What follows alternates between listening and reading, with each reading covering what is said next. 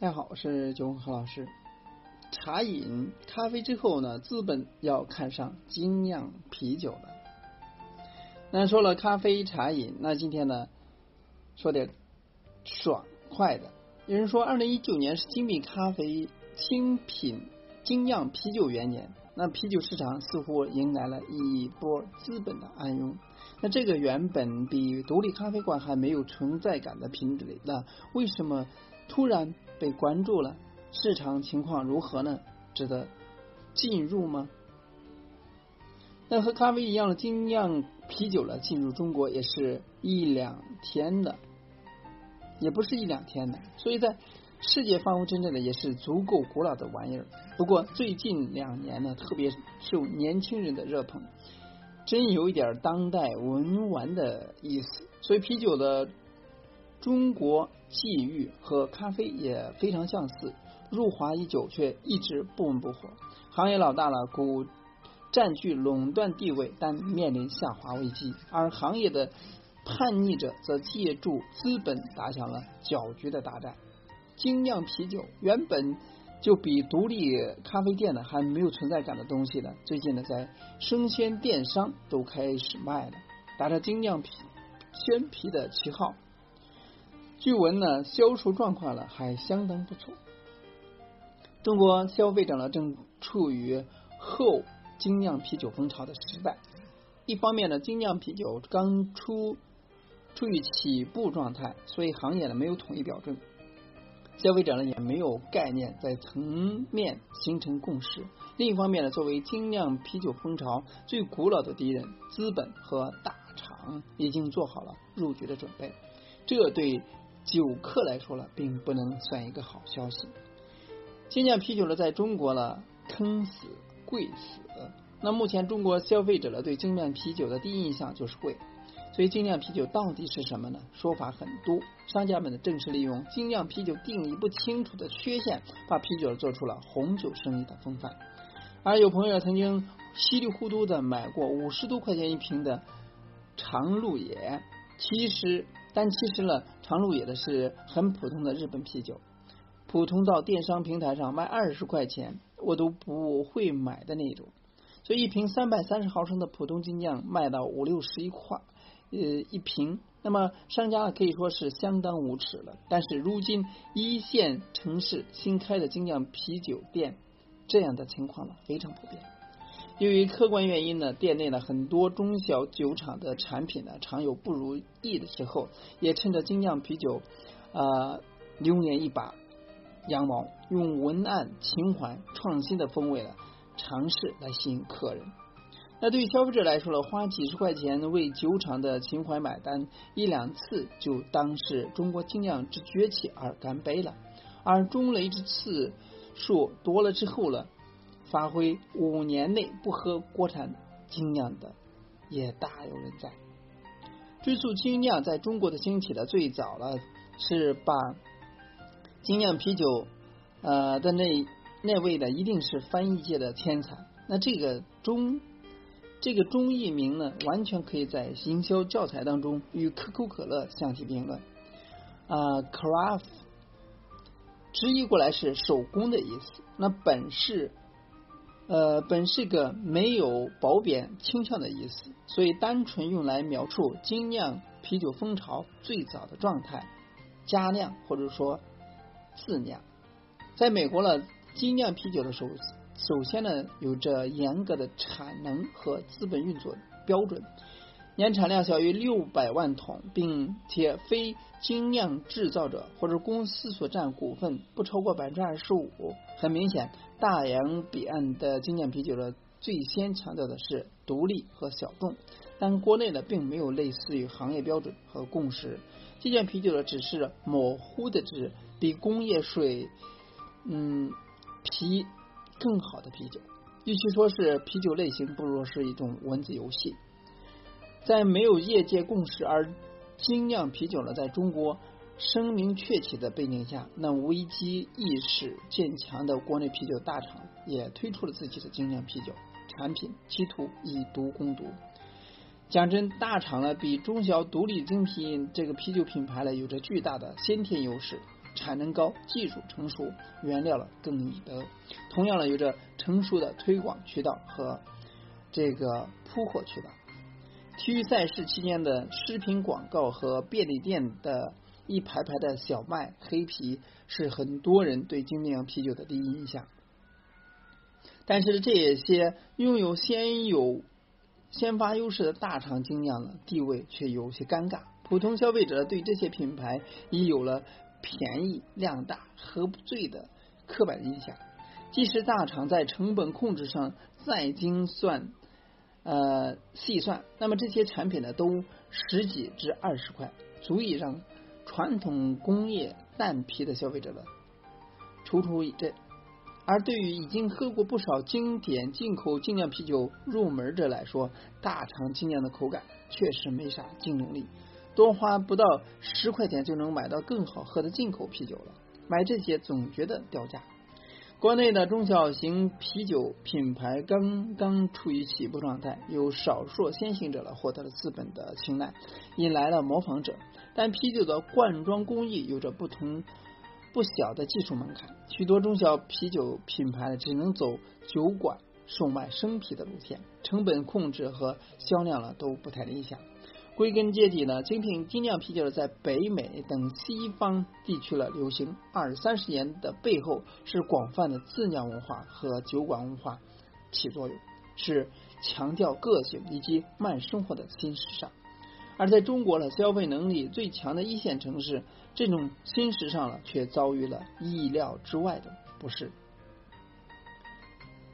另一方面，住在一线城市不配合精酿。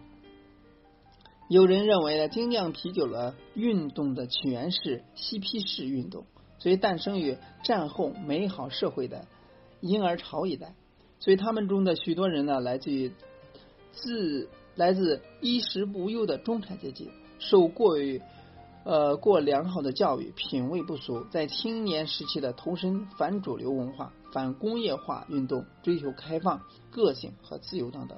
而精酿运动的先驱者大都是非啤酒从业者，自出身的自酿爱好者，所以业业余在自家后院和车库里边像炼金术一样捣鼓，所以啊颇具极客的性质。这种做法呢，又称又被称为啊吉普赛酿造、自酿，或者说是吉普赛酿造，就是现代精酿啤酒运动的源头。但这种呃波西米亚的生活方式放在北北美是郊区中产阶级的亚文化，那放在国内的可能是年轻人的财富自由梦想。再怎么热爱啤酒的，只要还需要和别人合租。一年搬一次家，隔断间只要放一张桌子、一张椅子的时候，你怎么能指望这个人成为精酿达人呢？可以说，中国精酿啤酒的最大障碍之一就是年轻酒鬼了，住不上大房子。比起啤酒，那么咖啡更容易得到社社区的认同。那毕竟呢，昏昏欲睡才是常态，不喝酒的时候了，都足够神志不清了。咖啡象征着干劲和奋斗，这和城市青年们的价值观不谋而合。而酒对于中国人来说意味着什么？痛风、呕吐、酗酒后发酒疯、酒腻的酒桌文化。而在咖啡店的谈生意很那很经济、很国贸，一边喝酒一边谈生意，那得说的漂亮话，呃，光记一冲干白。干白或者红一起上，所以黄的啤酒呢没有资格上桌。所以在奋斗才是主流文化的一线城市，年轻人能不能按时下班都是一个问题，更别提在工作日的夜晚喝酒了。而酒馆文化呢是一种熟人文化，一线城市的格子间和隔断房早就原子级的瓦解了熟人社会，所以除了极少数。独行侠酒窖，那么人们大都都把孤零零的在酒馆里面喝酒看成了一种很惨的事情，所以加班之后了，拖着疲惫的身体回到家，打开冰箱，打开一罐网购来的冰啤酒，开始上网冲浪，这才是一线城市的普遍状态。所以酒馆呢要面临挑战，来自于电商。所以去酒馆点一杯酒都是几十块起步，更有七十块一杯的星巴克啤酒，劝退力十足。所以相比之下呢，在互联网上买酒实在是太实惠了。好好利用一两年，呃，一年两三次的打折减价活动，就足够满足普通消费者一整年的饮酒需求了。而前文所说到的直接进出酒馆贩卖贩卖是许多中小啤酒品牌的第一选择，所以电商呢不仅打击酒馆文化，也对本土的精酿啤酒有着不小的负面影响。那最后呢是塑料袋啤酒最本土的啤酒文化。不过呢，走出一线城市，酒馆文化和精酿文化开始是在二三线城市开花结果的，比如说。嗯，说起啤酒了，不得不提青岛。尽管塑料袋装啤酒了，可以说是相当不安全、不卫生，但这一这一过时的做法了，却能延续至今，俨然成了一种文化意识。这或许是啤酒文化最理想的本土形式，足够日常，足够贴近大众。刚入门的精品咖啡，这精酿酒客们大都。看不起这种工业蛋啤，但是说起没有比新鲜的啊冻拉格更能够解暑去愁的饮品了。所以经济较为发达、生活节奏不快的城市才是酒馆文化的土壤。比如说成都、重庆、昆明、武汉这些地方的年轻人对文化，尤其是亚文化咖啡的这个消费的需求了，丝毫不比一线城市弱。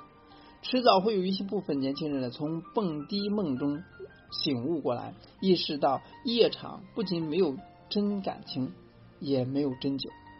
而过上年家庭生活之后的夜店王子公主们，怕死，更怕痛风，大都改掉了牛饮只喝。只约三五好友小酌的趣事，而精酿厂们要做的就是打造一六六四和富加白，似乎问题不大。可是呢，消费精酿啤酒到底是一种奢侈行为？有产品素质过硬的业内人士披露，普通的 IPA，那么卖五四五十块一杯，那毛利的也只是。小赚的水平而已。而普罗百姓来说呢，啤酒长期以来都扮演着佐餐饮品的角色，而精酿啤酒本质上是需要单独享用的美食，与中国的饮食文化相左。所以在酒馆坐下来喝一杯就十几块钱起步，对大多数人来说了，如果说只想解渴消暑的话，这钱拿去喝肥。摘水确实更实惠一点，所以在美国呢，精酿啤酒呢占据百分之十的市场份额，也用了三十年。在目利可及的未来，买一打送半打，四舍五入约等于不要钱，所以瓶盖还可以抽奖的啤酒文化仍是主流。最后呢，再给啤酒了辩论一下，啤酒肚的锅，啤酒最多只能占一半。所以，伴随着好饮剂型的暴食行为，才是主要的热量来源。所以，工业水啤便宜够量，那么再搭配火锅、串串、烧烤，哪个吃货的夏天呢？不是这样过来的呢？痛风也是这么来的。所以，精酿啤酒它的市场呢，可能是在茶饮、咖啡之后了，另外一个呃亚文化的一个市场。但目前呢，在很多一些这个主流城市里边呢，很多一些啊少数人在玩精酿啤酒，鲜酿啤酒也是可以推崇的。那通过以上的表述呢，希望给大家提个醒，那希望给大家有所帮助。今天呢，到这里，咱们下次。